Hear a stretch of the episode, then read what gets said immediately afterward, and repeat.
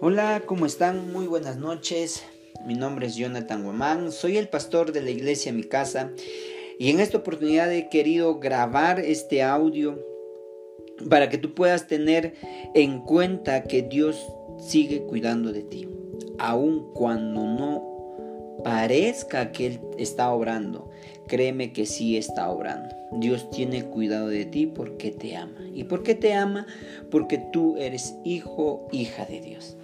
Muchas veces tú y yo hemos cometido errores, muchas veces hemos hecho cosas que ofenden a Dios, hemos hablado cosas que ofenden a Dios, hemos, hemos pensado, hemos reaccionado, hemos herido a otros.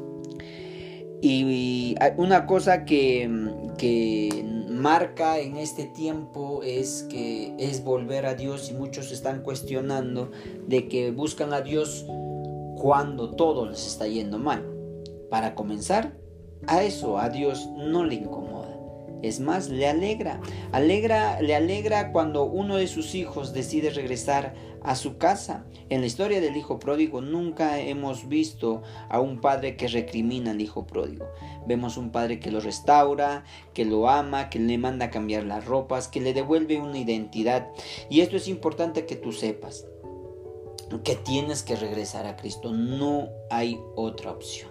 Dios te está esperando con los brazos abiertos, sin juzgarte, sin condenarte. Y muchas veces estamos viviendo la consecuencia de nuestros pecados. Pero aún en eso, aún en las consecuencias, Dios quiere estar contigo en este tiempo. Brevemente quiero compartirte la diferencia entre dos palabras que hoy se están escuchando comúnmente. La primera palabra es ¿por qué?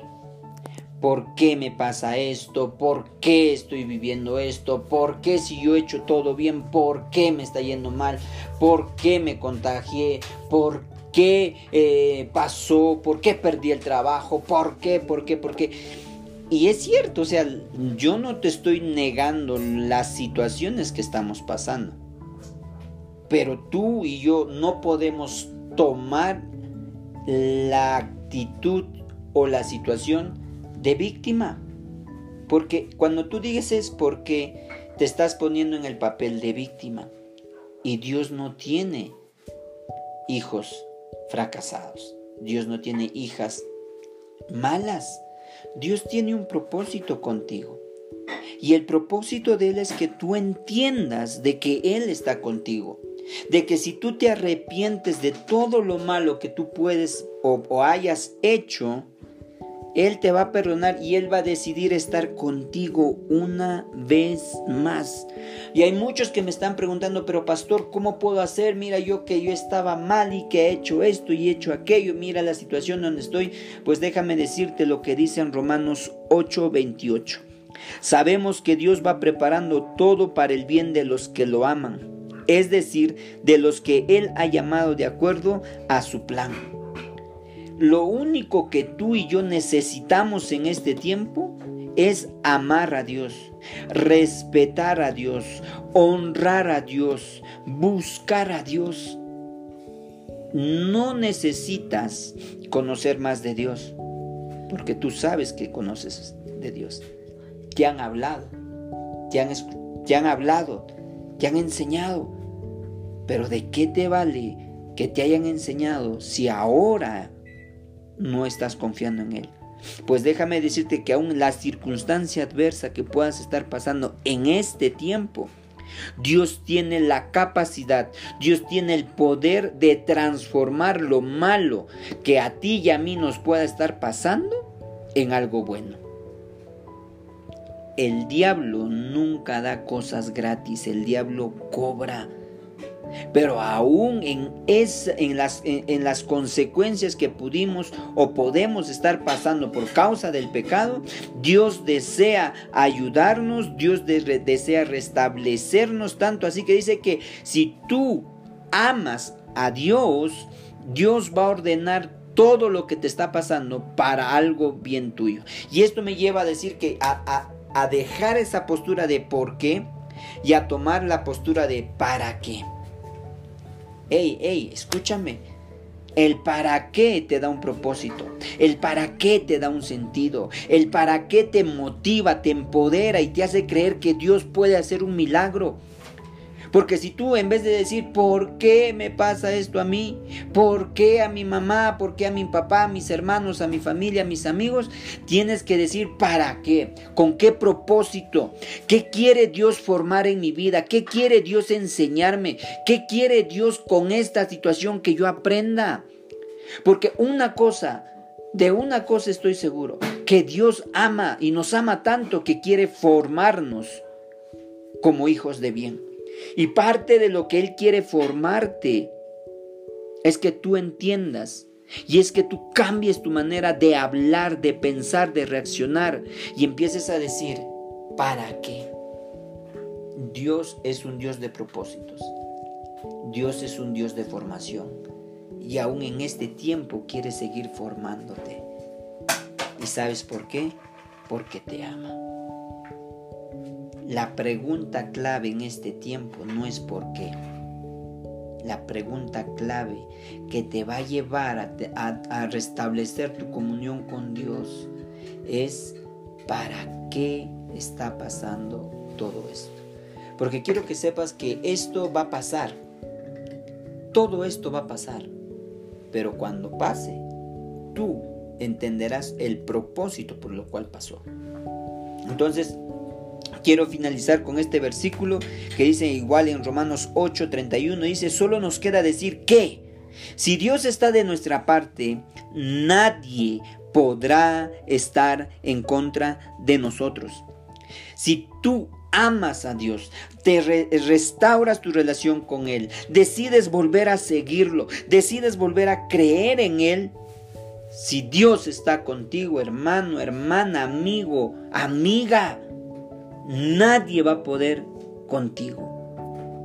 Y el versículo 37 dice, en medio de todos nuestros problemas, estamos seguros de que Jesucristo, quien nos amó, nos dará la victoria total. Dios en el proceso, en el momento que estás pasando, sé que es difícil, Sé que nos cuesta, sé que nos está golpeando en, todas las áreas de nuestra vida, pero Dios en Cristo nos va a dar la victoria. Si tú decides creer en el Señor, si decides dar esos pasos de fe, Dios te va a dar la victoria. Y aquí está lo importante, el versículo 38 y 39 que dice, yo estoy seguro de que nada podrá separarme del amor de Dios, ni la vida, ni la muerte, ni los ángeles, ni los espíritus, ni ni lo presente, ni lo porvenir, ni los poderes del cielo, ni del infierno, ni la enfermedad, ni nada de lo creado por Dios.